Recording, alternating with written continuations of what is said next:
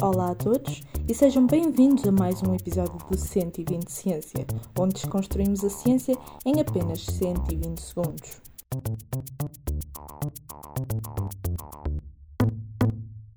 Os homens idosos são mais competentes para a gestão do cuidado e proteção em saúde mental do que os homens jovens em relação aos níveis de literacia em saúde mental.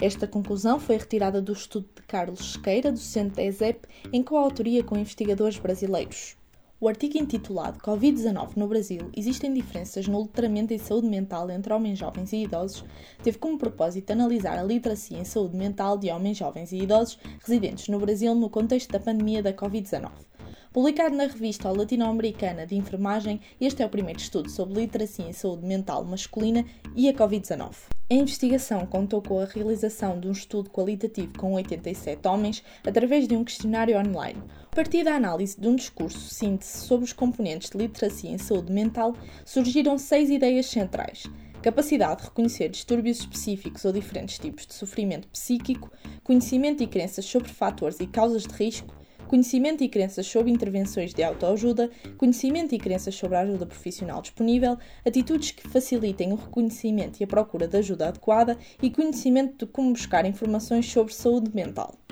Assim, foi possível concluir que existem diferenças na literacia em saúde mental de homens jovens e idosos residentes no Brasil no contexto da pandemia da Covid-19, Homens idosos mostraram-se mais competentes para a gestão do cuidado e a proteção em saúde mental do que os homens jovens em relação aos níveis de literacia em saúde mental.